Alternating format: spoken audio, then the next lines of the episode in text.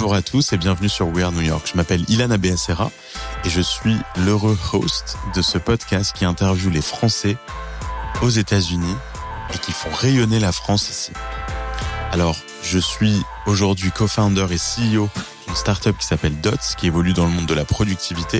Et je suis aussi investisseur derrière un fonds qui s'appelle Origins, cofondé entre autres avec Blaise Matudi et qui, qui investit dans des startups euh, consumer tech aux États-Unis ou en Europe.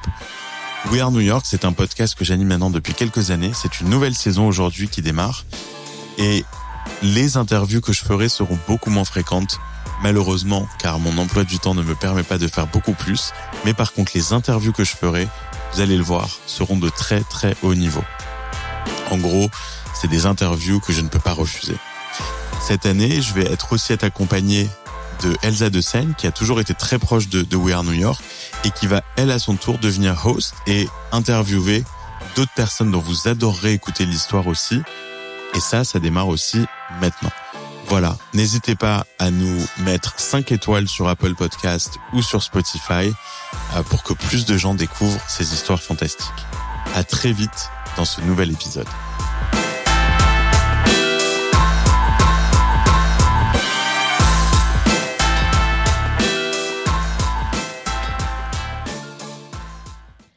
Bonjour à toutes et à tous, bienvenue dans ce nouvel épisode de We Are New York.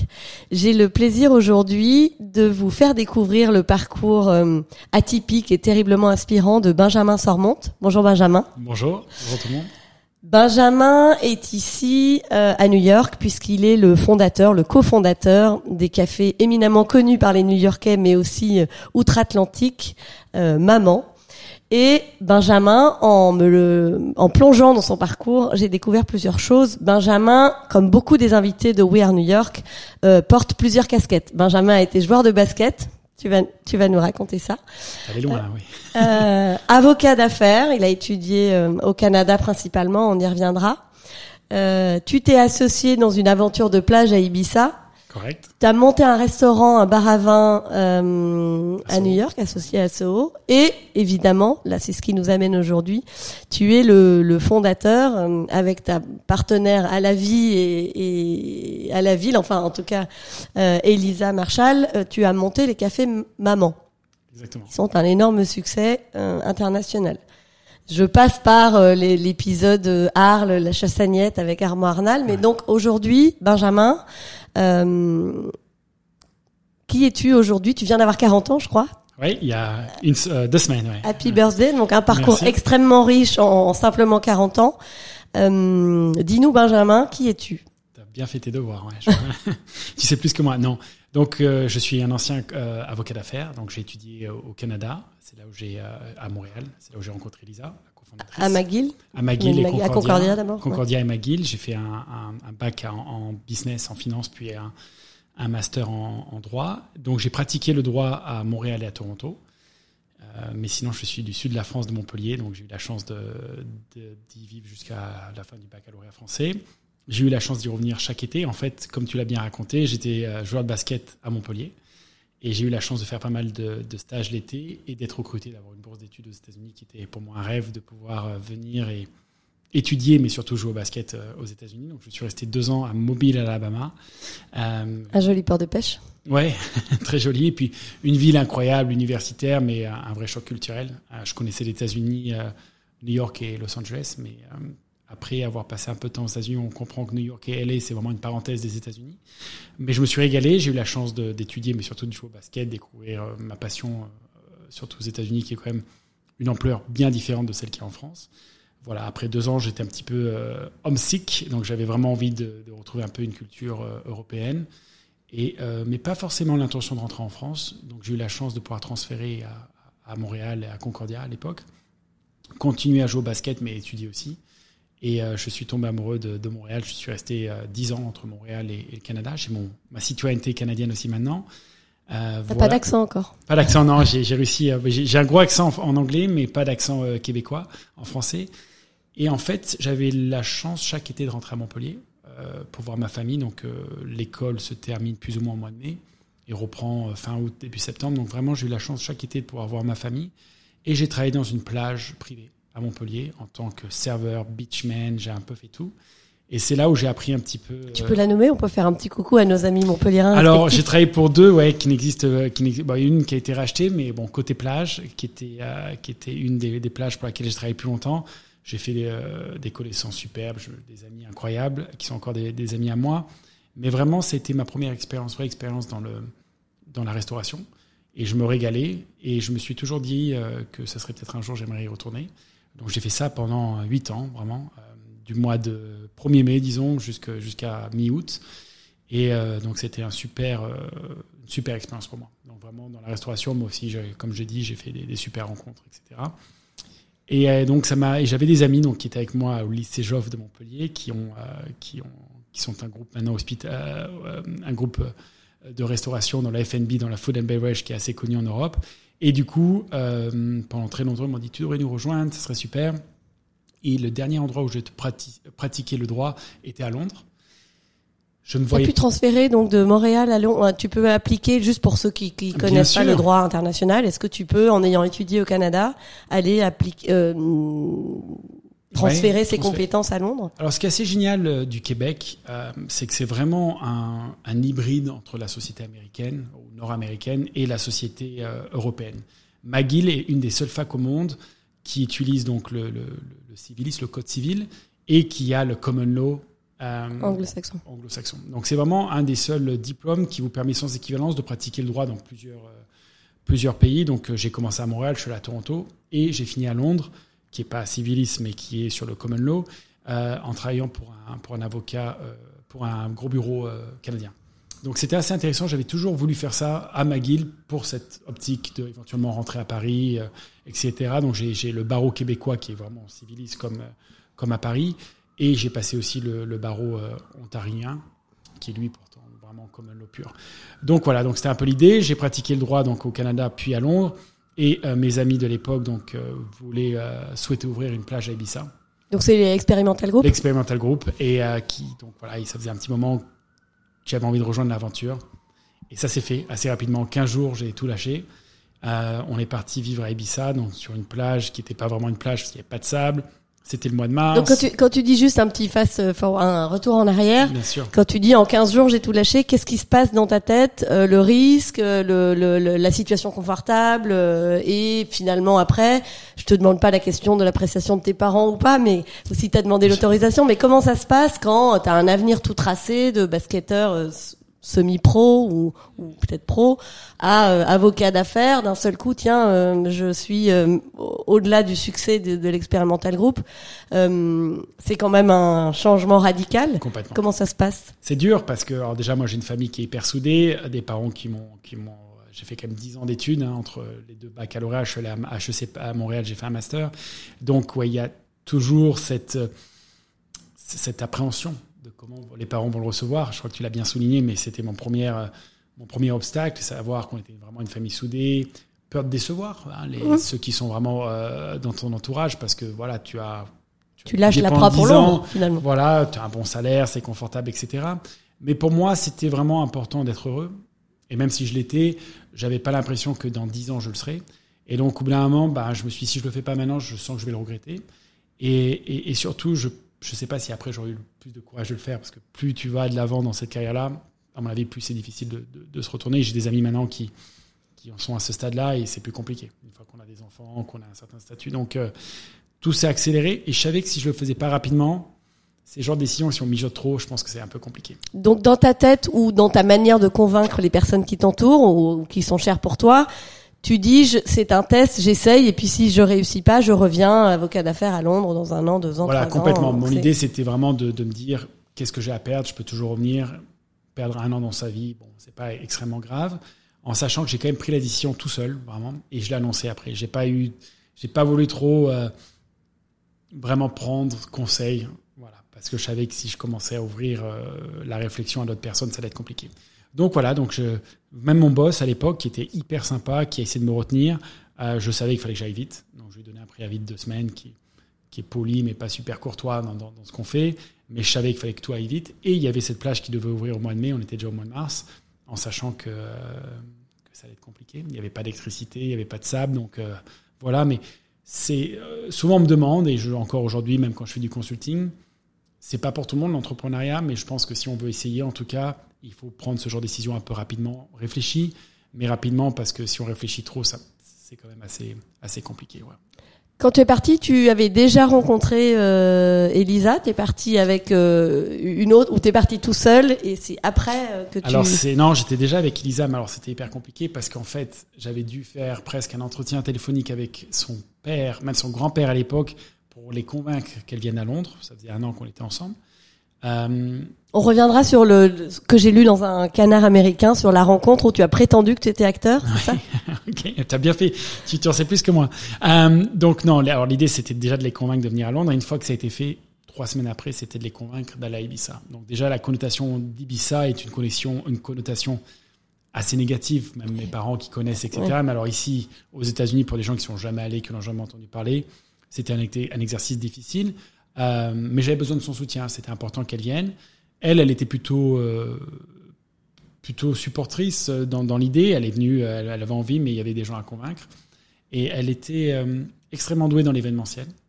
Elle, était wedding planner notamment et consultante en organisation d'événements, donc elle pouvait aussi peut-être apporter toutes ces compétences-là dans ton, dans Complètement. projet Je voulais pas qu'elle vienne et qu'elle soit euh, à mes côtés et qu'elle fasse rien parce que c'est quand même assez compliqué. Ibiza, c'est une petite île, donc culturellement, il y a, quand même pas autant qu'une ville comme New York. Euh, donc, et puis l'idée, c'est qu'elle travaille aussi. Et donc, euh, je pensais qu'il y avait vraiment un fit entre tout, vraiment en disant, elle pourrait avoir mettre euh, ses compétences à, au support du business, à développer avec moi. Et, et donc, pour moi, c'était important qu'elle ait quelque chose à faire et quelque chose qu'elle a envie de faire. Donc, ça n'a pas été facile, mais elle m'a rejoint à Londres pour une semaine. On est parti à Ibiza de suite après derrière. Voilà. Arrivé à Ibiza, vous avez donc le soutien d'un groupe existant euh, qui a le projet de monter cette plage. Vous restez combien de temps? Vous mettez en place quoi? Euh, C'est quoi les, les Est-ce que toi tu finances? Est-ce que tu comment comment ça se passe? Donc l'idée voilà, c'était d'être managing partner, donc avoir un, investissement avec eux euh, pour sentir euh, pour plein de choses, je pense pour le côté un peu équitable de la chose, mais aussi se sentir vraiment partenaire, juste pas comme un employé, mais avoir la casquette d'employé aussi pour faire ma propre expérience. Et pour eux, c'était l'idée d'avoir quelqu'un de confiance sur place. Euh, le groupe était assez grand déjà, mais ils étaient plutôt implantés à Paris et ils commençaient à se développer à Londres. Donc on est arrivé, c'était une surprise euh, assez importante parce qu'il y a comme une barrière de la langue qui est énorme. On la connaît pas l'été parce qu'il y a vraiment beaucoup de gens qui parlent anglais, etc. Mais mais en mai, ils sont pas là Ou en avril, quand vous arrivez, Il y a vraiment personne. Euh, il n'y a pas de sable, il faut le mettre. Il n'y a pas d'électricité, il y a un générateur. Et donc, euh, en plus d'apprendre le métier lui-même, il y avait tout un environnement qui était hyper, hyper complexe. Hostile, enfin en tout cas euh, complexe à appréhender en très très peu de temps. Oui, très, en un mois et demi. Il fallait qu'on ouvre. Si on n'ouvre pas au début mai, c'est difficile. Là-bas, c'est vraiment saisonnier, c'est début mai jusqu'à fin septembre dans les meilleures saisons, donc euh, chaque semaine compte. Euh, donc voilà, donc en 15 jours, je me suis appris, appris l'espagnol. J'avais des connaissances de, de type euh, académique, académique baccalauréat, etc., mais que j'avais un peu oublié.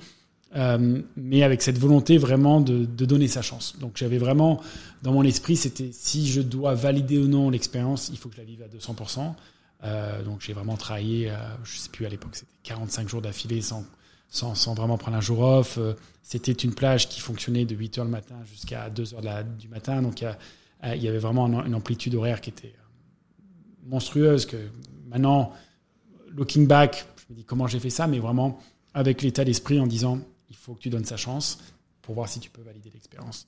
Donc, on a réussi à ouvrir le 5 mai, il me semble, euh, ce qui était déjà un expo en lui-même. 5 mai 2011, 2012, 12. 2012 ouais. Euh, ce qui était un expo en lui-même. Et voilà, l'idée c'était donc de passer l'été là-bas jusqu'à fin septembre, et avec l'idée de développer euh, New York pour l'Experimental Group.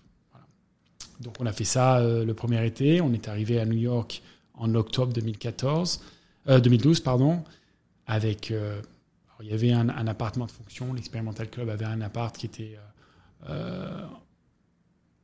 partagé avec plusieurs personnes, donc le manager du cocktail bar, donc c'était quand même un peu l'auberge espagnole.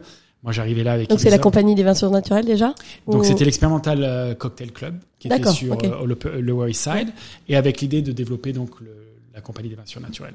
Euh, mais bon, pour moi, c'était un marché complètement nouveau. New York, c'était une ville que je connaissais bien de la proximité avec Montréal. Mais entre venir quelques week-ends et commencer un business à New York, c'est deux univers complètement différents. Donc c'était assez fascinant, mais pareil, on est, je, je me suis retrouvé un petit peu dans le même état d'esprit que qu'Ibiza, où je connaissais rien, je connaissais personne, euh, mais avec des ressources quand même beaucoup plus simples qu'à Ibiza. Et donc on a réussi à trouver un local sur Center Street.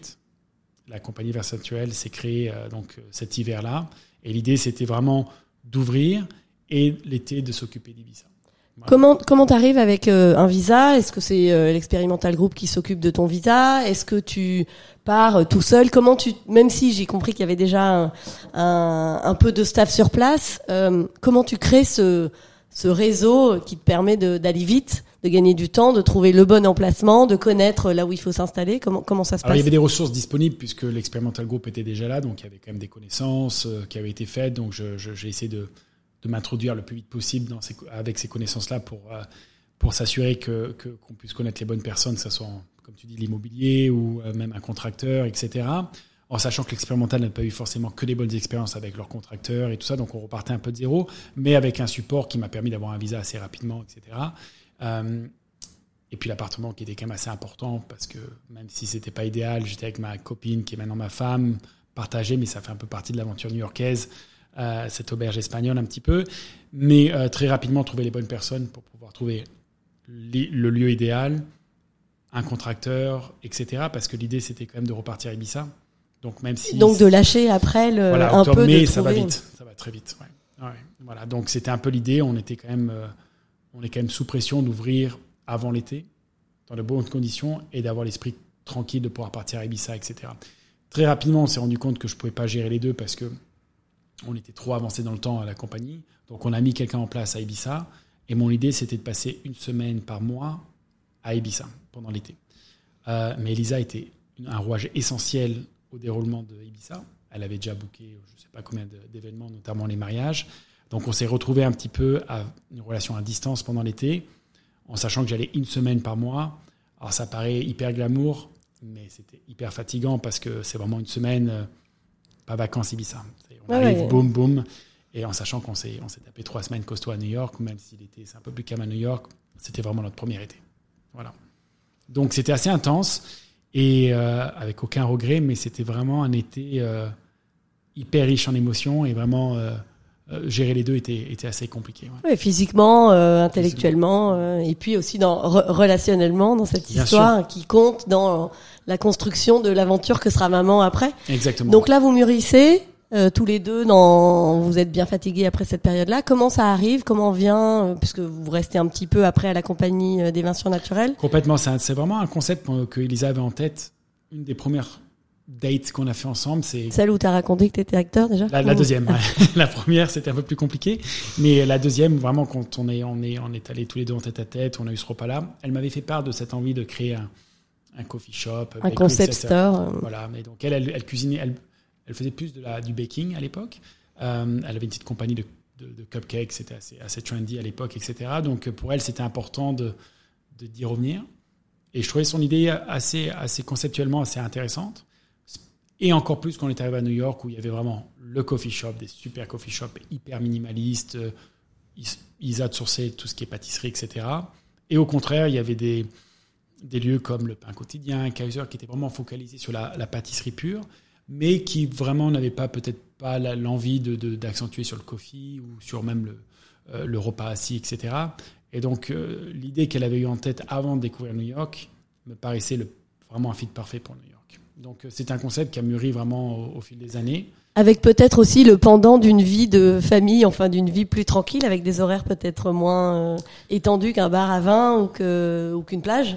Oui, complètement. Ça. s'est fait un peu organiquement. Je pense qu'à l'époque, on était jeunes, euh, on avait envie de. Moi, personnellement, sur un plan personnel, ça me dérangeait pas de d'avoir ce nightlife. Ouais, on rentre à minuit, etc. Mais c'est vrai qu'au au fur et à mesure, euh, quand on pense famille, etc. Le concept maman était vraiment quelque chose où je me voyais vraiment grandir avec, plus qu'un bar à vin, etc. Parce que euh, pour des raisons que tu as bien soulignées, vraiment, c'est quand même sur un équilibre euh, famille professionnelle, quand même. Oui, c'est plus durable en tout cas. Complètement. Ouais. Donc comment vous, par quoi vous commencez? Est-ce que vous le, puisque vous partez là, vous n'avez plus le support d'Experimental Group, vous êtes tout liv- enfin livré à à la beauté de ce couple très complémentaire. Mais comment vous vous installez? Est-ce que vous commencez à Soho, à côté de Mhm. euh, Center Street, ou est-ce que par où ça commence Alors on avait cette idée, donc euh, on a on a vraiment tous nos, nos plages horaires euh, libres. Vraiment, on a commencé à dire tiens, ça serait bien de le faire. Donc la validation en, en New York en disant bah, ton concept, je pense qu'il marcherait ici, ça n'existe pas encore. Et vraiment, dès qu'on avait cinq minutes, on commence à en discuter, brainstormer ensemble. On a commencé à faire un, deck qu'on a gardé qui est, assez marrant maintenant quand on regarde. On avait fait des, modèles financiers. Voilà, on, savait un petit peu euh, lire les un PNL, etc. Mais l'idée, c'est vraiment enchaîner très vite quand le propriétaire de la compagnie d'évasion naturelle, qui euh, possède tout le bloc, un soir, il venait tous les soirs à la compagnie, un mec euh, hyper sympa, très un, vraiment un vrai supporter de ce qu'on faisait. Et on lui a dit le concept. Il nous a pris par la main ce jour-là. Il était un peu, euh, avait un petit coup de nez. Il a dit il y a un, local qui se libère à, un bloc en, bas de la compagnie. Venez le voir. 10 heures du soir, il allume les lumières et le coup de cœur avec Elisa. Vraiment, on a visité, je crois, un autre lieu avant de visiter celui-là. Mais quand on parlait de chance avant de, rentrer dans ce podcast, là, c'est un coup de chance. On n'a pratiquement pas fait de, de, diligence, de vérification diligente sur l'immobilier pour un maman. Et on tombe sur ce lieu avec un propriétaire qu'on adore, avec qui on avait une relation d'à peu près un an. Et là, tout s'enchaîne. Donc, euh, moi, j'avais cette loyauté envers mes amis et de, l'expérimental. Donc, vraiment, au début, c'était je vais t'aider. Mais très rapidement, il y avait un conflit d'intérêts. Et donc, j'ai tout laissé, j'ai tout revendu à mes, à mes amis et euh, faut, pour focaliser à maman. Mais ça s'est enchaîné extrêmement vite. Et pareil, la décision, je me suis vu un peu en arrière, deux ans et demi en arrière, quand j'ai dû prendre cette, cette décision de, de quitter le monde du droit pour aller sur une plage d'Ibiza. Parce que même si on avait le support à l'époque de la compagnie d'évasion naturelle, là, on se retrouvait dans une ville qu'on connaissait pas très bien. On avait passé 7-8 mois. On faisait un concept qui était quand même très éloigné de ce qu'on savait faire. Est-ce que ça allait marcher? Voilà. Donc là, c'était pareil. Je pense qu'il fallait pas trop euh, mijoter. Il fallait y aller. Voilà. Et on est allé et en, en trois mois, on a ouvert. Ouais. Donc là, vous avez besoin de quoi? Vous avez besoin de garants? Vous avez besoin de t'as levé des fonds? Vous avez fait comment Vous avez euh, vous êtes attaché l'expertise de chef étoilé comment ça se passe Tout s'est fait rapidement. Euh, au niveau du financement, on a toutes nos économies. Vraiment, on a vraiment nos parents nous ont aidés. Ça c'est devenu vraiment un concept familial. Sur le concept lui-même, mais physiquement aussi, nos parents sont venus nous aider à donner un coup de peinture. On a travaillé avec euh, quelques personnes qu'on connaissait à Montpellier qui nous ont déniché des, des bancs, des tables, on a fait livrer ça. Donc c'était vraiment un, projet euh, familial, vraiment pour, le coup, c'était vraiment familial. Euh, ça vient du financement. Moi, je connaissais bien Armand de la, Chassagnette, donc on lui a demandé de nous aider sur euh, au départ. Il est plus dans l'aventure maintenant, mais à l'époque, il nous a aidé sur les recettes, etc. Mais vraiment, le concept, c'était des recettes familiales, mais la déco familiale. Donc, on est vraiment parti sur un concept qui était vraiment un concept de cœur et, et, physiquement qui était vraiment sans aide. Quoi. Il y avait vraiment pas, on a, on a pris un général contracteur, etc. Mais vraiment, on a, on a fait la peinture, on a fait de la menuiserie, on a fait de la plomberie, on a fait de l'électricité. Vraiment, c'était. Euh... Vous faites la curation, c'est Elisa. Comment vous vous répartissez? Est-ce qu'il y a euh, Benjamin qui fait la compta et qui est des... ou est-ce que Benjamin est aussi directeur créatif autant qu'Elisa qui est plutôt euh, directrice artistique? Comment comment vous vous répartissez cette fluidité qui semble évidente? Comment ça se passe euh, au, au, au, quotidien? Alors maintenant, oui. Au départ, il n'y avait pas cette dichotomie, c'était presque impossible euh, parce qu'être entrepreneur, c'est vraiment faire. Même si on pense des fois qu'on a des partenaires et tout ça, finalement, au tout début, on fait tout un peu tout. Ouais, très opérationnel. Ouais, c'est vraiment, on fait tout. On rentre à la maison, on fait un peu de compta. Euh, Elisa fait un peu d'événementiel, mais c'est elle la barista le lendemain matin. C'est elle qui va cuire les cookies, etc. Donc, au départ, il faut vraiment avoir cette, euh, cette approche un petit peu euh, holistique et vraiment se dire, euh, il faut être prêt à faire tout. Après, naturellement, quand on grandit, on trouve chacun un peu sa place. Et, chacun aussi avec ses points forts, ses atouts. Par exemple, Elisa déteste la compta, déteste la finance. Moi, c'est quelque chose que j'avais beaucoup étudié. Puis j'ai dans la finance, dans le, droit d'affaires, j'ai une, une exposition qu'elle n'a pas eue, donc c'est quelque chose que j'aime faire. Et puis naturellement, on a trouvé un petit peu notre place. Donc Elisa est vraiment maintenant axée sur le marketing euh, essentiellement et tout ce qui est partenariat, etc. Elle, elle chapeaute un peu le côté événementiel, mais on a une équipe d'événementiel. Et moi, je suis plutôt sur le côté ops, vraiment ops, avec un, volet un peu développement financier, etc. Ouais, parce qu'aujourd'hui, vous en êtes à quoi? Plus de 10, 15 On a 20. 20. Ah oui, déjà 20. Je, je suis arrêtée, je pense, dans un... Mm. Tu vois, mes devoirs n'ont pas été terminés. Ouais. J'ai fait... euh, je- ça va trop vite. C'est moins rigolo que le premier date. Non, non, non, non, non, non, non, non. j'ai- cherché le nombre. J'ai vu qu'il y avait une extension au Canada, mais euh, et euh, dans le New Jersey, ici à New York, mais j'ai pas réussi à avoir le chiffre. euh, Alors, c'est en plus pour ta défense, on a vraiment, on avait 5 locations, 7 locations avant le, le Covid.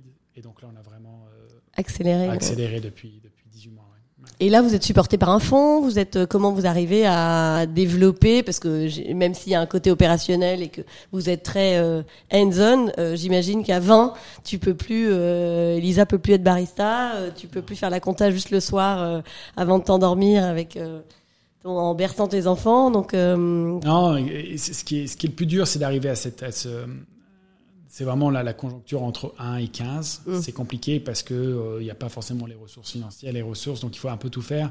Mais après, si on veut grandir, il faut être un petit peu plus discipliné. Mais aussi, on a les ressources pour le faire. Donc c'est toujours euh, en arrivant à cette masse qui est, qui- qui est critique, euh, même si aujourd'hui on, on- on porte encore plusieurs casquettes. L'idée, c'était quand même de, à un moment donné de se dire, est-ce qu'on en reste à 5-6 oui, et ça reste à taille. euh, Ça reste un- 5-6, c'est super. euh, Tu peux superviser euh, et être euh, encore voilà, présent. Peut-être que même c'est un peu un side business où on peut faire autre chose. Ou est-ce qu'on essaie de développer la marque et euh, d'aller où on verra, mais d'aller un peu plus En loin. conquête. Voilà. Et donc on est parti en roadshow euh, fin 2019. Donc roadshow pour ceux qui connaissent pas, c'est aller donc euh, rencontrer des, des, des finances. Des, ouais, Euh, des, personnes potentiellement intéressées pour vous Exactement. accompagner dans le déploiement ou le développement, euh, l'étendue. Et alors là, vous le faites en Europe, vous le faites euh, Purement aux aux États-Unis. En disant aujourd'hui c'est euh, cô- côte est euh, et puis Canada et on verra après. euh, Exactement. L'idée, c'était trouver un, un, un partenaire financier local. On en avait, mon frère est rentré dans le capital avec un ami à lui, Patrice Cavalier, qui était euh, lui aussi de Montpellier, donc c'était c'est Friends and Family. Mais on voulait quelqu'un qui serait plus sur place, qui comprend le concept, qui comprend le marché. C'était peut-être plus facile que l'expliquer euh, revenir en France. Donc on a eu beaucoup d'intérêt fin 2019, et puis Covid arrive mars 2020. Euh, le monde s'arrête, donc pareil, là on repart un peu à zéro. Qu'est-ce qu'on fait? Et on a Vous avez continué d'opérer? On a continué à opérer, donc pour nous c'était un peu plus simple parce que tout ce qui est to go, tout ça, on était déjà plus ou moins euh, structuré pour faire ça. Mais comme tout le monde, on a dû quand même pivoter pas mal de fois. Et ce qui nous a un peu sauvé de notre côté, c'est qu'on s'est associé avec des hôpitaux et on a servi entre 600 et 1000 repas chaque jour pendant Covid et encore aujourd'hui. Et euh, donc rémunéré, d'autres un peu pro bono, mais ça nous a permis de garder notre staff, de, voilà, de rester ouvert. On a fait des trucs aussi, on est, on est parti dans les Hamptons avec notre truck, vendre des quiches, etc. Donc on est, on est vraiment reparti un peu au début de l'histoire où on faisait pas mal de choses qu'on faisait plus. Euh, aller vraiment vers la communauté qui, n'était plus à New York. Euh, on a eu la chance d'avoir voilà, 3-4 euh, institutions financières qui, étaient intéressées. Et on a réussi à closer avec Trispan, qui est un private equity, fin 2020. Parce que pour ceux qui ne le savent pas, le cookie de maman fait partie des préférés de Oprah Winfrey. Enfin, il y a eu en tout cas une couverture presse en 2014 assez incroyable sur euh, sur l'ouverture des cafés et, la, et, ça ne se limite pas à la communauté française. C'est vraiment une une adhésion forte euh, de de des New-Yorkais, enfin en tout cas et, et, certainement après des gens du New Jersey et du, du Canada, mais le, le, business model est éprouvé et il euh, y a vraiment de quoi, euh, puisque la marque a été créée, qui repose sur euh, l'éclectisme. Enfin, je vous invite à visiter le site, euh, c'est maman maman.com ou maman, maman NY, NY maman New York euh, City. Ouais, nyc.com pour découvrir l'univers visuel, en tout cas très autour du vintage, de l'éclectisme, des choses chinées euh, et, et finalement avec une identité visuelle extrêmement forte.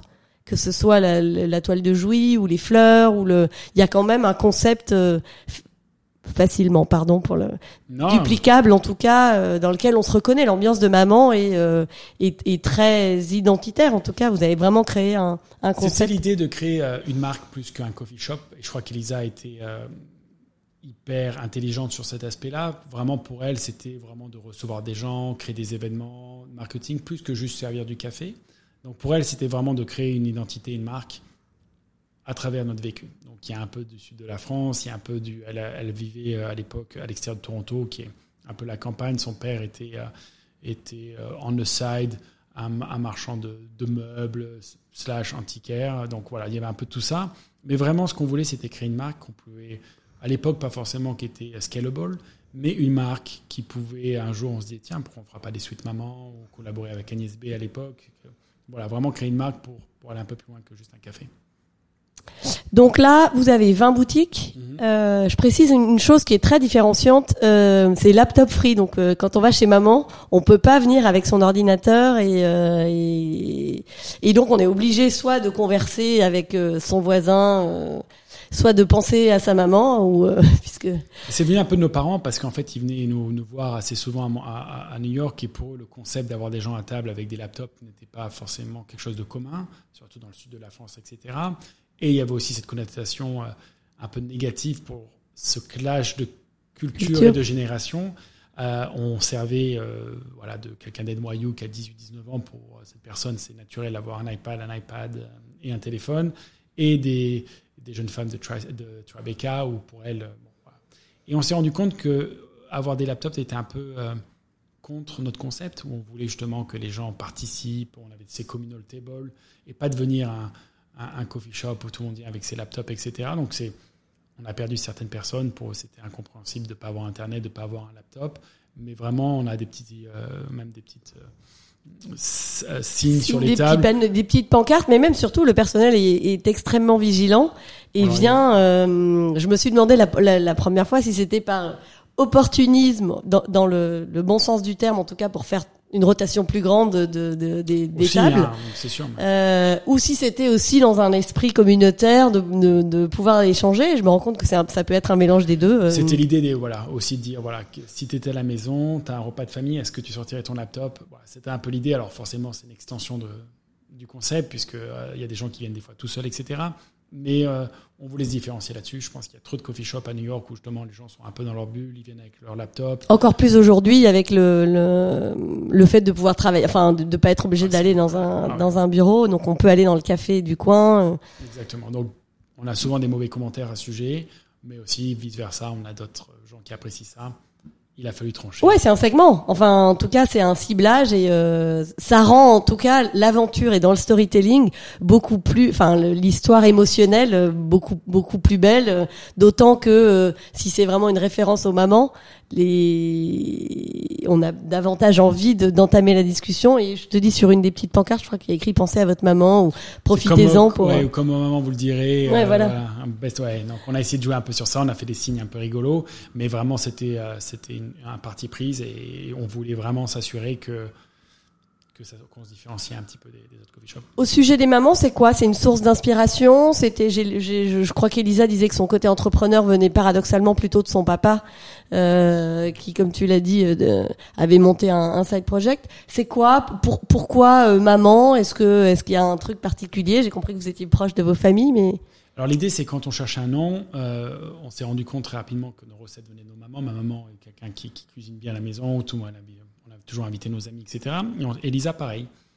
Et quand on s'est dit, c'est qui ton chef préféré euh, Elle m'a dit, on a tous les deux dit maman. Donc, naturellement, si tiens, notre concept, finalement, repose sur les recettes de maman, repose sur l'idée que les gens viennent dans notre dining room à la maison, et nos chefs, tous les deux préférés, sont nos mamans. Donc, on est parti sur ce concept maman. Et on, si on se trouvait que c'était. Quand on demandait aux gens, c'est soit ton, ta chef préférée, soit ta chef la moins préférée, vraiment mais que tout le monde a au moins vécu avec sa maman dans les cuisines, etc. Et que ça touchait un maximum de personnes. Avec un côté affectif euh, et communautaire, en fait. Tu crées le, le lien de la communauté. Euh... Complètement. Et à l'époque, il faut pas oublier que, que nous, on arrivait à New York, on vivait dans un studio, mais qui était finalement comme tous nos amis. Donc, on n'avait pas vraiment de lieu de rassemblement. Et donc, on, quand on a créé Maman, alors il y avait un peu le pain quotidien qui avait bien avant nous fait cette étape communale et tout ça, mais nous, c'était presque devenu un endroit où nos amis nous se rassemblaient le soir. D'ailleurs, on était fermés le soir. Et l'événementiel a commencé comme ça. On a fait un événement entre nous, mais vraiment entre amis. Et un ami dit ah, Tu devrais faire ça le soir. Pourquoi? Ah, tiens, donc on a fait le premier événement, c'était une fondue. Et de fil en aiguille, on, a créé tout un département événementiel.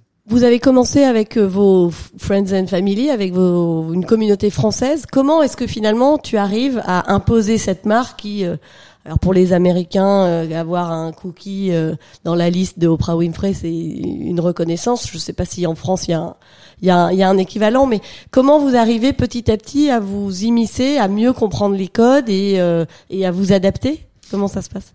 Alors au début, on a beaucoup voyagé. On a beaucoup, quand j'ai voyagé vraiment à l'intérieur de intramuros de New York pour essayer de comprendre les concepts qui existaient, ce qui marchait, ce qui marchait pas. Alors des fois c'est explicable, des fois inexplicable. Euh, mais vraiment, on a très vite compris, c'est qu'on ne pouvait pas faire un concept juste sur nos préférences à nous. Euh, ma maman n'a jamais fait de croissant. Au début, je voulais même pas offrir de croissant. Il y avait des gens qui faisaient un croissant très très bien à New York, qui n'avaient plus qu'un. Euh, mais vraiment, de se dire comment on va pouvoir toucher le maximum de personnes ici. C'est pas forcément que la communauté française, donc on peut pas faire. Euh, les gens me demandaient si on allait faire des baguettes ou du steak frites. Non, c'était pas l'idée. Mais aussi avoir un avocado toast. À l'époque, ça a commencé. Le matcha, on était un des premiers à l'avoir. Personne ne savait ce que c'était. Mais essayer vraiment de prendre euh, tout ce qu'on avait profité et, ce qu'on avait pu partager avec les gens qui, surtout quand on vient à New York, il y a toujours quelqu'un de l'Europe qui vient nous visiter à New York. Donc, on refait un peu toujours le même tour. Et vraiment garder ses opinions en tête quand nous, on crée le menu. Et ce qui est intéressant, c'est que le cookie, pour nous, c'était juste, il faut un cookie sur le menu. Il n'y a jamais eu cette volonté de dire on va faire le meilleur cookie de New York. On est ouvert un dimanche, vendredi, on devait fermer à 5 heures. Et samedi, dimanche, on voulait tous se mettre au repos, puisque ça faisait peut-être un mois qu'on travaillait tous 24 euh, heures sur 24. Et c'était le week-end d'un de meilleurs amis à Toronto. Florence Fabricant, pour ceux qui ne connaissent pas, c'est euh, donc euh, une critique du New York Times qui est vraiment très importante ici. Et c'est elle qui a mis le cookie sur le map bien avant Oprah en disant voilà, attention, euh, je ne nommerai pas notre compétiteur, il y a un nouveau cookie en ville qui est peut-être le meilleur cookie. Et nous, on n'avait pas du tout anticipé l'impact que cet article du New York Times allait avoir. C'était le vin Bakery pour pas les nommer ou pas encore? C'était le vin Bakery ou pas encore? C'est le vin Watch Out, Maman is coming. Et donc l'idée c'était vraiment, et notre PR nous a dit, voilà, l'article sort jeudi, si vous fermez vendredi, terminé. C'est même pas la peine de repenser. On avait vraiment mis tout le monde au repos dû appeler un, appel très difficile à un ami qui ne me parle plus à cause de ça. Euh, on ne va pas au mariage. Et il y a Elisa et moi. On ouvre samedi matin en pensant, bon, it is what it is. Et on ouvre à 8 heures une queue, tout le bloc. Donc on se retrouve tous les deux, euh, en deux staff évidemment, en faisant moi les cookies, en prenant les commandes, Elisa sur la cafine à mâcher, euh, machine à café, mais vraiment comprendre l'impact du pierre à New York. Bien sûr. Est vraiment important. C'est important partout, mais New York, c'est monstrueux. Donc voilà. Et puis donc, là c'est la bonne fée et puis ça s'enchaîne et là euh, c'est le. Et après essayer de faire connaître les gens plus que le cookie donc. Euh, Oui après euh, la carte est après le succès c'est plus la chance enfin c'est c'est la, la, la récurrence et la discipline de ce que vous mettez en place et d'une ligne de conduite pour arriver à en ouvrir 20. C'est quoi l'étape des des deux trois prochaines années? J'ai compris que vous alliez être parent bientôt. Alors on a on a déjà un petit un petit garçon oui qui a deux ans et demi. Et euh, Elisa est enceinte, notre, on attend notre enfant au mois d'août. Euh, donc l'idée, bah, c'est de continuer. On a, encore ce plaisir. On se lève tous les matins avec le même engouement. Euh, on a déjà pas mal d'ouvertures dans le, pipeline pour 2022, fin 2022 et 2023. On vient d'ouvrir à DC, donc à Washington DC, où l'idée c'est de d'essayer d'autres marchés, voir si c'est quelque chose qui peut fonctionner dans d'autres marchés américains. Côte Est pour l'instant. Euh, donc voilà, c'est un peu l'avenir proche de maman. Donc les deux prochaines années, c'est quoi? C'est 10, euh, 15 euh, euh, ouvertures On se met pas vraiment d'objectifs en tête, mais bon, c'est sûr que avec nos nouveaux partenaires, etc., il faut en ouvrir 10 par an. Mmh. Voilà. Donc l'idée, c'est vraiment, on a découvert les banlieues à travers le Covid, donc on connaissait pas Greenwich, Connecticut, on connaissait pas Jersey quand on vient d'ouvrir à Jersey. On va ouvrir à Palm Square, qui est à Princeton. Donc voilà, découvrir un petit peu les banlieues, mais aussi aller dans d'autres marchés comme, euh, comme Washington DC, qui sont des marchés hyper denses et, très étendus, encore plus que New York, parce que finalement, quand on est à New York, on ne se rend pas compte, mais c'est une ville qui est, c'est une ville qui est hyper, euh, hyper petite en tant que telle. On peut marcher. Oui, très concentré. Très très, très, concentré. On va d'ici, d'ici, c'est hyper étendu. Dans ton approche américaine, donc j'ai compris quand tu étais enfant, euh, tu étais venu, que tu vu une expérience immersive en Alabama. Aujourd'hui, dans la manière dont vous euh, développez ce business. Euh, Elisa est canadienne, donc moi mhm. anglo-saxonne et avec quelques affinités, en tout cas euh, européennes.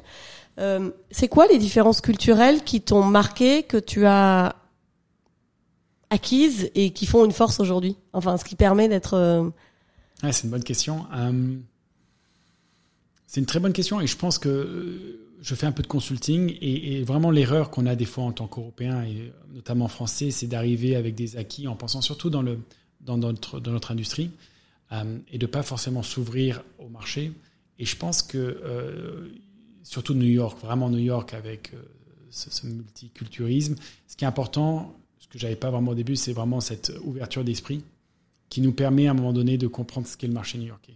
Le marché new-yorkais, c'est pas forcément les Européens, c'est pas forcément les Américains, c'est pas forcément, on peut, il y a une liste. Mais ce qui est important, c'est vraiment de s'adapter. Et je pense que c'était vraiment très important à New York de, et on l'a très vite compris, et c'est ça qui, à mon avis, nous a permis de pas être trop trendy et puis. C'est la réactivité, oui, oui. C'est vraiment d'essayer d'être constant, de d'offrir un produit qui plaît à tout le monde, mais qui est consistant, qui est. Euh, et je pense que notre maman, c'est ce qu'elle fait vraiment quand on cuisine avec sa maman, quand on. Moi, j'ai eu la chance de vivre avec une maman qui, euh, qui cuisinait tous les jours bah, c'était pas tous les jours le même plat, mais il y avait une consistency dans, dans ce qu'elle faisait. Et ça, c'est important. Une cohérence. Comment ça se passe avec le personnel euh, Comment qui tu embauches euh, au départ euh, T'es un, t'es derrière le, les, les, fourneaux, enfin, au four et au moulin, sans, sans mauvais jeu de mots. Euh, quand tu dois prendre un peu plus de, quand vous en ouvrez un deuxième, quand vous ouvrez à Greenpoint, vous y allez pas tous les jours. Qui tu recrutes et comment ça se passe? Ouais, c'est donc très compliqué au début. C'est un peu comme un enfant. Hein. Euh, j'en ai un maintenant, donc je, le conçois un petit peu plus. C'est vraiment de lâcher prise. C'est ce qui est le plus difficile en tant qu'entrepreneur. Donc il faut essayer de euh, de s'entourer de personnes de confiance, etc. Ce qui est toujours le plus dur, ce qu'on entend souvent, les employés, euh, la confiance, etc. mais c'était aussi de vendre une vision, pas de vendre, mais de, partager une vision avec certains de nos employés et, de grandir avec eux. Donc, par exemple, j'ai Kathleen Burke, qui est, qui est, une des belles stories de maman, qui était notre première barista maman, et qui est maintenant aujourd'hui notre directrice de tout ce qui est euh, beverage director, donc tout ce qui est boisson. Et, et, c'est vraiment, euh, on a eu la chance de pouvoir grandir aussi avec eux et, de, de, de j'espère d'avoir impacté leur vie. Donc il y a vraiment eu cet engouement pour le concept maman. Et en fait, l'idée c'était vraiment de pouvoir essayer d'embaucher des gens qui comprennent la vision et qui, qui aiment la marque. Ouais, qui grandissent avec vous et à qui vous proposez en tout cas des chemins d'évolution euh, pour euh, faire grandir aussi. Est-ce que tu leur donnes des equity? Est-ce que c'est euh, donc on n'a jamais fait jusqu'à maintenant. Donc là, on a ouvert notre notre capital avec notre partenaire en récompensant les gens qui ont été avec nous depuis longtemps et que ça soit au niveau corporate, mais au niveau des magasins, avec l'idée qu'on peut seulement grandir avec le support de ces gens-là. Sans eux, on n'aurait pas pu grandir. C'est cliché, mais c'est vrai. C'est cliché, mais en même temps, sans, euh, sans qu'on te pousse beaucoup, euh, pendant la période du Covid, tu as insisté sur le fait que les actions qui ont été menées auprès des hôpitaux vous ont permis de garder les, les gens sur le payroll et, et, et de les occuper. Donc il y a aussi, j'imagine qu'il y a aussi une euh, fidélité de la part des employés. Je n'ai jamais été aussi surpris de la réaction des gens que je connaissais très bien, pourtant des employés qui sont avec moi depuis 7 ans. La réaction Covid, ça peut aller des deux côtés, d'ailleurs ça a été des deux côtés. Euh, il y a une réaction de solidarité qui s'est créée, en tout cas au corporate, qui a été incroyable. Des gens qui ont pris des pay cuts, euh, des gens qui sont euh, devenus baristas, qui sont devenus chauffeurs, des chauffeurs qui sont devenus plongeurs, etc. Donc il y a une solidarité qui s'est créée. Et, et, pour nous, en tout cas, maman, ça a vraiment créé encore plus une, famille. Un esprit de famille. Un esprit de famille et une envie de, de grandir. Et d'ailleurs, on a célébré euh, le closing donc, de, ce, premier tour de, financement tous ensemble parce que c'était vraiment un accomplissement de groupe, euh, notamment vendre euh, un concept de food and beverage, en tout cas lever des fonds pour un concept de restauration fin 2020, c'était pas facile. Vu les conditions actuelles, c'était peut-être pas un des concepts les plus faciles à vendre. C'était une industrie qui était quand même une des plus touchées par le Covid. Donc il y a le, ce qui fait le succès d'une équipe, t'as euh, le, enfin ou d'un projet en tout cas, tu as les fondateurs, la vision, euh, l'équipe, tu as l'emplacement. Comment vous les choisissez euh, Qu'est-ce qui fait que vous alliez plus à DC, que vous allez à Jersey City et pas, euh, je sais pas, tu parles de Greenwich. Qu'est-ce que, comment vous choisissez? C'est une bonne question. Bah, vraiment au départ, c'était notre idée, c'est d'avoir donc une cuisine centrale au bout d'un moment pour tout ce qui est pâtisserie. Donc vraiment un focus sur New York. Comment on choisissait à New York? En toute honnêteté, on avait l'impression que rien n'était affordable vraiment à New York because tout très, est très, très, très, cher. très cher les loyers sont euh, et puis n'ont pas vraiment baissé beaucoup pendant le Covid? Il y a eu une, un volet de 3 mois, 4 mois, mais on a vite, en tout cas les New-Yorkais ont vite oublié, en tout cas les propriétaires ont vite oublié ce qu'on venait de ce qu'on venait de, de, de, de, vivre tous ensemble. Mais vraiment, ce qui était important pour nous, c'est d'être dans des communautés. Donc So à l'époque c'était euh, un side street de Soho, donc vraiment c'était plus une communauté que le vrai Soho de Broadway où là il y a tous les touristes. On était à la Tribeca, Tribeca pour moi, je pense que c'est une des plus une des, en tout cas des, et on le ressent même à travers le Covid, l'été, c'est quand même un des quartiers les plus communautaires de New York avec West Village, etc. Mais essayer de s'ancrer dans des, dans des, dans des euh, districts où il y a une vraie communauté. Donc au début c'était Soho, Tribeca, on est allé à Greenpoint. Greenpoint à l'époque c'était hyper petit, c'était plus qu'une communauté, on connaissait tout le monde. Euh, on a évolué au fur et à mesure. On est maintenant à Rockefeller, des, des centres vraiment touristiques. Upper West Side. Upper West Side, à Lincoln et Upper West Side, qui sont très proches, Upper East Side. Euh, mais on a découvert New York au fur et à mesure de notre croissance. Vraiment, moi, je connaissais pas du tout euh, Upper West Side et Upper East Side au début, et on l'a, on l'a découvert au fur et à mesure des visites euh, de propriétaires qui vous invitent, ou des agents immobiliers, etc. Voilà. Et pourquoi d'ici? Pareil, on a découvert d'ici à travers le Covid. On s'est rendu compte qu'il y avait une belle opportunité là-bas une ville, une ville hyper sympathique avec un, engouement pour la pâtisserie, etc. Et pas forcément beaucoup de, players là-bas. Donc on s'est dit que ça pourrait être intéressant de, commencer là-bas. De développer. Mhm. Super intéressant. On a, on, a fait un bon tour d'horizon. Euh, ce qui m'importe dans le dans ce podcast, c'est vraiment de donner euh, des clés et des, des, clés de compréhension. Aujourd'hui, en plus tu vas être papa, euh, dans la vision que tu mènes, puisque vous avez développé avec euh, Elisa un concept, une marque, etc. C'est qu'est-ce qui qu'est-ce qui vous drive? C'est euh, le fait de, nourrir une communauté, c'est le fait de créer une famille. Euh, qu'est-ce que tu dis Qu'est-ce que tu racontes à tes Comment tu dis à tes enfants Qu'est-ce que tu qu'est-ce que tu fais dans la vie?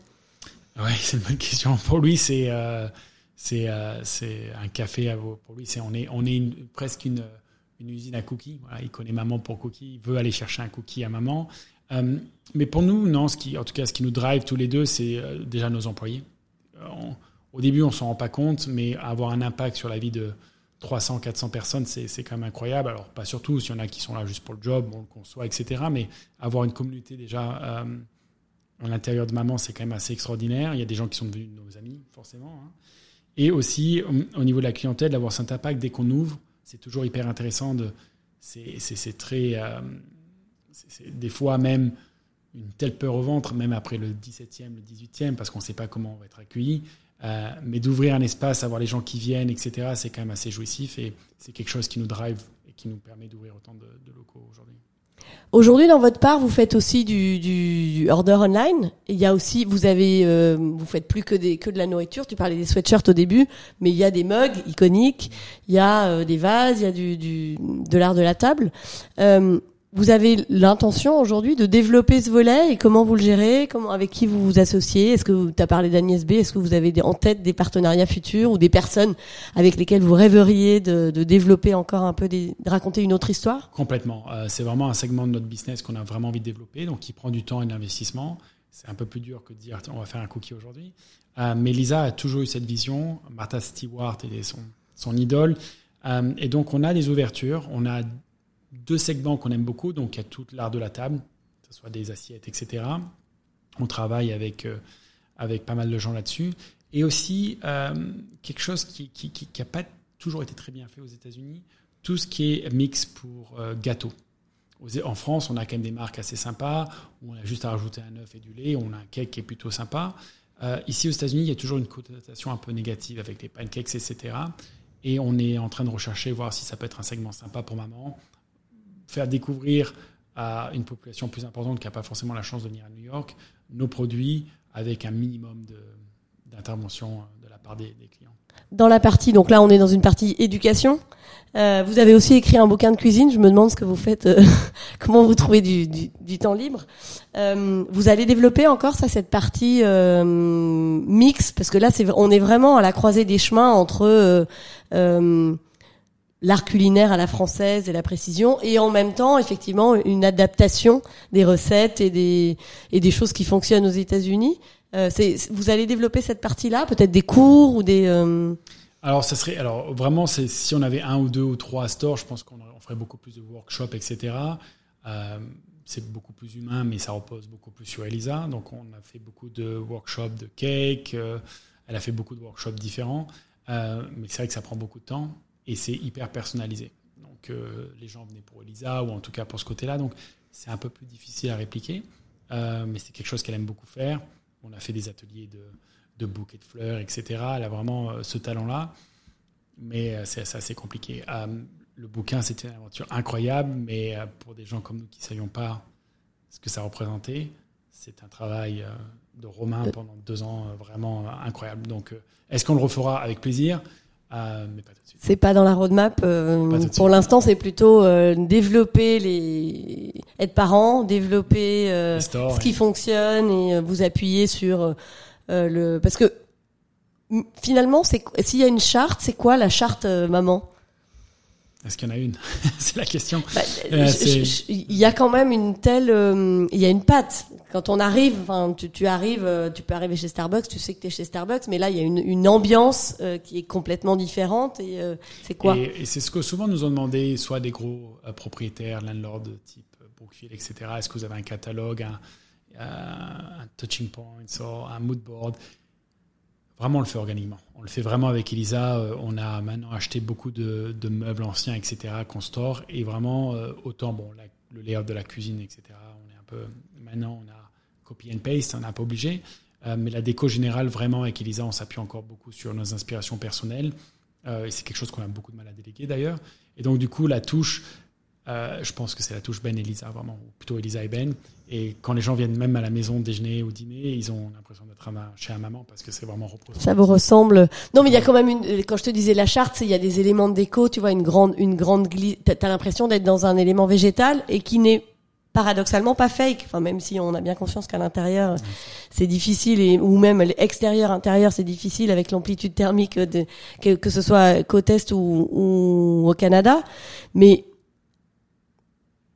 comme, enfin, ma question c'est euh, quand vous quand vous allez le développer, quand vous allez en avoir 100 euh, ou je sais pas, vous allez arriver à... C'est la question qu'on nous pose souvent. Est-ce qu'on essaie de, de, de nous-mêmes, on a un brainstorming interne pour être sûr qu'on est scalable sur ce côté-là? Donc maintenant, il y, a il, y a, des codes, on a deux, trois peintures qu'on utilise souvent, on a du wallpaper qui est souvent le même. et vous allez former Et former. Et puis, euh, ce, qui est, ce, qui est assez, euh, ce qui est assez intéressant, c'est qu'il y a tellement de gens qui ont fait les ouvertures avec nous maintenant, qu'on est, il y a ce cette, vraiment relation de confiance qui s'est créée avec certaines personnes. Et euh, je, je, les sens vraiment capables de prendre ces décisions qui, voilà, Elisa est enceinte, elle n'est pas venue à Bethesda de suite, mais elle est arrivée au moment, elle a dit mais qu'est-ce qui s'est passé là? Parce que voilà, on a vraiment des gens qui ont grandi avec nous et qui comprennent la marque. Donc euh, je pense que ça se fera euh, d'une façon naturelle. Vous êtes 300 aujourd'hui? Ouais. Et vous restez juste deux co-owners. vous avez quoi? Vous avez un, un, un, CMO ou une CMO ou Elisa garde encore toute cette partie là Non, on a on a un support incroyable au bureau. Euh, non, non, il y a des gens. notre notre marketing director, elle est avec nous depuis six ans, mais elle a commencé en tant que barista. Donc, on a vraiment créé ces relations avec des gens qui ont commencé avec nous depuis très longtemps. D'autres personnes se sont venues se, sont venues se greffer euh, il y a quelques mois, euh, mais on a un soutien au bureau extraordinaire. Ouais, non, c'est vraiment pas que Ben et Lisa. 100% américain ou vous avez aussi des gens que vous avez fait venir d'Europe pour, euh, je sais pas moi, une touch euh, particulière? Ouais, non, on a des Français, on a des, des gens européens d'autres pays, on a des Américains euh, des gens d'Amérique du Sud. Donc on a vraiment un multipode qui est assez euh, représentatif de New York, euh, qui sont faits un peu naturellement à travers nos découvertes. Mm. Là, donc on a compris la, progression. C'est quoi le conseil que tu donnerais à un jeune Benjamin, pas forcément toi, mais quelqu'un qui s'ennuie dans une banque d'affaires ou autre, et qui écoute ce podcast et qui se dit waouh, qu'est-ce que tu lui donnerais comme conseil? Bah, que c'est pas facile parce que souvent on a l'impression que ça se fait un peu naturellement, qu'il y a beaucoup de, success stories, mais il y en a aussi beaucoup malheureusement qui sont pas des success stories. Donc euh, euh, il faut, faut, être prêt à, avoir vraiment envie de, de vivre à 200%, beaucoup d'efforts pour en arriver là et encore tous les jours. Euh, mais être passionné, je pense que si aujourd'hui euh, s'il y a quelqu'un qui m'écoute et qui nous écoute et qui n'est pas forcément passionné par ce qu'il fait, mais qui a notre passion, je crois que tu as reçu des gens ici qui, sont, qui ont fait le même changement de carrière et qui ont fait des, des, des choses incroyables on n'a qu'une vie, donc je pense que c'est important de le tenter, quitte à revenir à, ce qu'on fait. À une zone de confort, mais en tout cas être drivé par sa passion, vivre sa passion. Vivre sa passion. Mais il faut être sûr de déterminer sa passion. J'ai trop de gens, des fois, qui, encore, je reviens à mon consulting, j'en ai marre de ce que je fais, mais je sais pas ce que je veux faire. C'est un peu plus compliqué. Je pense qu'il faut vraiment avoir. Être animé, peut-être? Voilà, être animé, avoir, avoir une vraie passion. Parce que si c'est pour quitter un, job day pour aller à un autre job day-to-day, c'est pas toujours euh, facile et je sais pas si c'est vraiment euh, euh, pour le mieux on, on, parle beaucoup de storytelling, ça marche encore plus aux États-Unis parce que c'est vrai que c'est un concept, euh, c'est les champions du marketing. Vous avez conscience euh, d'incarner, Elisa et toi, maman, et de d'être des exemples et pour la communauté et pour et pour vos employés? Pas du tout. On est vraiment des gens hyper discrets. Même dernièrement, on a notre notre docteur à l'hôpital. C'est une dame qu'on a rencontrée qui a fait son baby shower, un, deux, trois euh, mais ça s'est fait pareil, euh, naturellement. Et vraiment, c'est pas quelque chose qu'on avait anticipé c'est pas quelque chose qu'on qu'on apprécie encore aujourd'hui.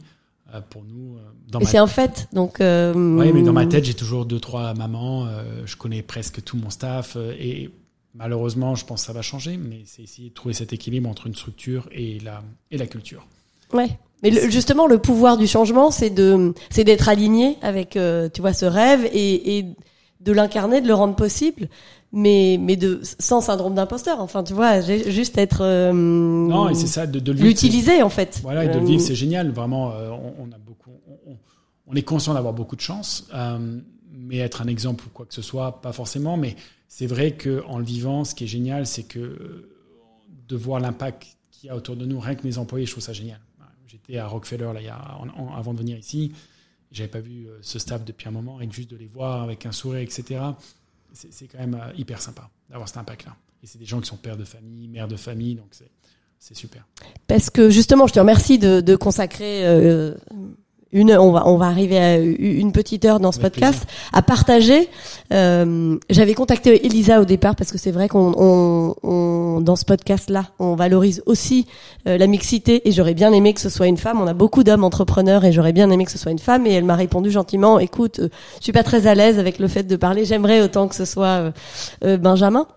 D'où le fait que je trouve ça important de mettre en valeur euh, le couple, la, mmh. la, réussite et le fait que vous soyez vraiment très euh, très complémentaires, très alignés et très authentique. Le, le, sentiment, un des premiers sentiments chez maman, c'est vraiment l'authenticité de l'accueil. Il n'y a pas de et ça se retrouve dans chacun des. On l'aura compris, je, je, je, les fréquente beaucoup les ces cafés-là depuis depuis mon arrivée à New York. Euh, et c'est quelque chose qui est constant. Donc je ne peux pas croire que ça puisse être autrement qu'incarné par vous et que vous ayez une attention particulière à, ce, à cette persévérance là. Euh. C'est sûr que ce détail-là est hyper important pour nous. C'est ce qu'on essaie de vraiment d'instruire à notre staff.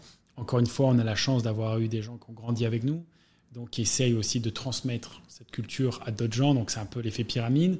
Euh, c'est une, en tout cas notre staff au niveau du bureau, c'est 95% féminine, donc qui ont pas dire que l'agence euh, masculine n'a pas ce, ce, détail-là, mais vraiment, je crois qu'il y a beaucoup de gens au bureau qui ont compris la vision d'Elisa et qui essaient d'appliquer tous les jours, que ce soit au niveau marketing, au niveau événementiel, tout ce qui est dans le training, etc.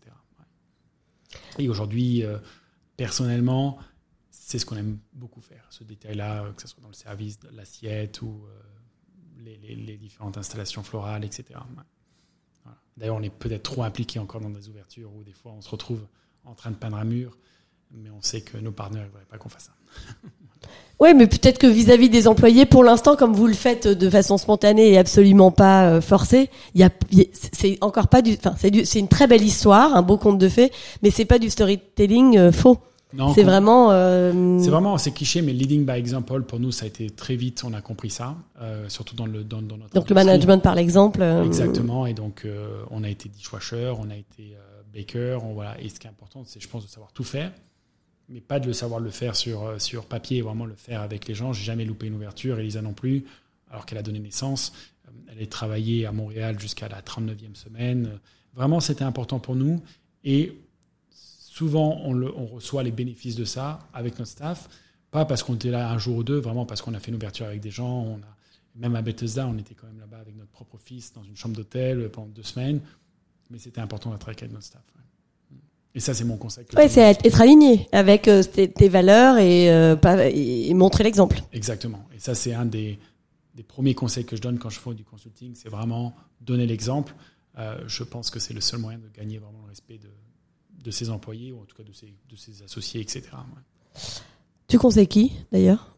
Les boîtes qui viennent s'installer, pas forcément de nom, mais pour comprendre Ouais, dans, tes multiples activités, je me demande où encore une fois où tu trouves le temps de. Ouais, alors Ouais. je, je- je- des fois je le fais de façon pro bono, des, vraiment c'est euh, en, sup- en superficie, des gens qui disent tiens j'aimerais ouvrir un resto à New York, j'ai ce concept-là en tête. Ou des fois c'est des, des, des concepts qui en ont un ou deux qui cherchent plutôt à développer un côté euh, marketing, donc c'est Lisa qui s'en occupe. Ou des gens qui ne faisaient pas du F&B avant, qui faisaient plutôt du, du retail et qui ont envie de passer en F&B. Quels sont les, euh, euh, les différents obstacles avec le, le département du building, etc.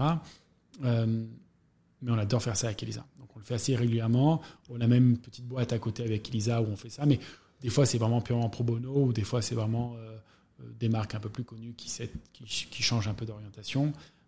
C'est encore dans la transmission? complètement. Vraiment, on ne va pas au-delà de ce qu'on ne sait pas. Vraiment, on essaie d'être transparent en disant c'est ça qu'on sait faire, où on a appris. Euh, surtout quand j'ai des jeunes Français souvent qui me disent ouais, j'ai envie d'ouvrir un restaurant. J'essaie de leur dire voilà, c'est comme ça que ça va se passer avec le DOB. Ne pas faire les mêmes erreurs. Ça coûte rien de donner ce conseil-là à ces gens-là et d'éviter qu'ils fassent les mêmes erreurs. Tu leur fais gagner du temps. J'espère. En tout cas, c'est le but de ces interventions-là parce que j'espère que à l'époque, moi, j'ai eu droit à mes amis qui m'ont un peu aidé, etc. C'est un peu Le give back. voilà, je pense que c'est l'effet de transmission dans ce qu'on fait. Je vois pas ça comme une compétition, je vois pas ça comme un, comme un gagne-pain parce que c'est, pour l'instant, c'est maman, euh, mais transmettre ce que j'ai appris durement pendant 7 ans, 8 ans. Papa poule, ça donne quoi? C'était un peu ma côté rébellion de maman en disant ah, tout est féminin ici. Euh, voilà, et euh, Elisa est allée en France avec moi. Elle a dit mais c'est génial ce poulet à la rôtisserie. Euh, euh, ça n'existe pas en Amérique du Nord, c'est souvent avec du barbecue, etc. Et le même propriétaire à l'époque nous a dit tiens, il y a un petit local, euh, ça, ça vous intéresse de faire quelque chose là? On était vraiment focus maman. Je lui dit pourquoi on fait pas cette rôtisserie? Ça n'existe pas vraiment aux États-Unis, il y a beaucoup de barbecue, etc. Et on a ouvert Papa Pool. Euh, un concept génial, mais dans ce local-là, c'était bien trop petit, les odeurs, etc. Euh, mais ce qui est génial, c'est que dans notre prochain lieu, qui ouvre à Meatpacking, on a un petit corner Papa Pool, donc je suis hyper content. C'est plus pour moi. Et alors là, tu veux, tu lui- veux lui donner l'ambition d'un, d'un maman, euh, papa, faire une grande famille et des poussins. euh, Non, je pense que c'est vraiment un coup de cœur. euh, voilà, une autre passion une autre passion, pas le mettre dans le placard, mais avoir un petit corner quand on peut. Avec, c'est un, c'est un, un, une- un quartier un peu résidentiel où on est, donc voilà, avoir quelqu'un qui vient, qui prend son, son, son, son poulet fermier avec la, la sauce à la française, huile d'olive, etc. Euh, Tu les sources où tes poulets? Tu vas les chercher où tes poulets? Donc on a deux pour l'instant. Ce sont un au Québec, qui est vraiment en plein air, etc. Et un ici dans New York State. Belle aventure. On consacrera un autre épisode. On va arriver à la fin. On consacrera un autre épisode à la famille. papa, maman, parce que je suis sûre que ça va bien marcher. Il y a, il y a l'amour euh, euh, pour développer des, des beaux produits, pour faire grandir les équipes, pour voir loin et, et l'ambition et mettre tous les moyens derrière. Donc je, je, je vous souhaite en tout cas un bon succès. Oui, t'as encore qua- 40 ans pour faire des, des Ouais. vins ou plus, mais là, en ayant fêté tes 40 ans, il y a bien plus de pour être actif.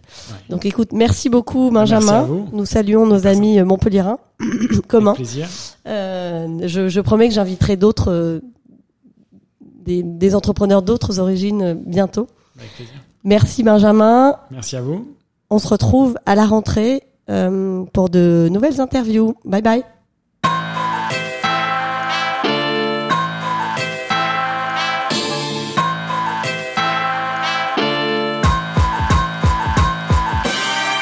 Bonjour à tous et bienvenue sur We Are New York. Je m'appelle Ilana Beacera et je suis l'heureux host de ce podcast qui interviewe les Français aux États-Unis et qui font rayonner la France ici. Alors, je suis aujourd'hui co-founder et CEO d'une startup qui s'appelle Dots, qui évolue dans le monde de la productivité, et je suis aussi investisseur derrière un fonds qui s'appelle Origins, cofondé entre autres avec Blaise Matudi et qui, qui investit dans des startups euh, consumer tech aux États-Unis ou en Europe. We Are New York, c'est un podcast que j'anime maintenant depuis quelques années. C'est une nouvelle saison aujourd'hui qui démarre et les interviews que je ferai seront beaucoup moins fréquentes, malheureusement, car mon emploi du temps ne me permet pas de faire beaucoup plus. Mais par contre, les interviews que je ferai, vous allez le voir, seront de très très haut niveau. En gros, c'est des interviews que je ne peux pas refuser. Cette année, je vais être aussi être accompagné de Elsa de Seine, qui a toujours été très proche de, de We Are New York, et qui va, elle, à son tour, devenir host et interviewer d'autres personnes dont vous adorerez écouter l'histoire aussi. Et ça, ça démarre aussi maintenant. Voilà, n'hésitez pas à nous mettre 5 étoiles sur Apple Podcast ou sur Spotify euh, pour que plus de gens découvrent ces histoires fantastiques. À très vite dans ce nouvel épisode.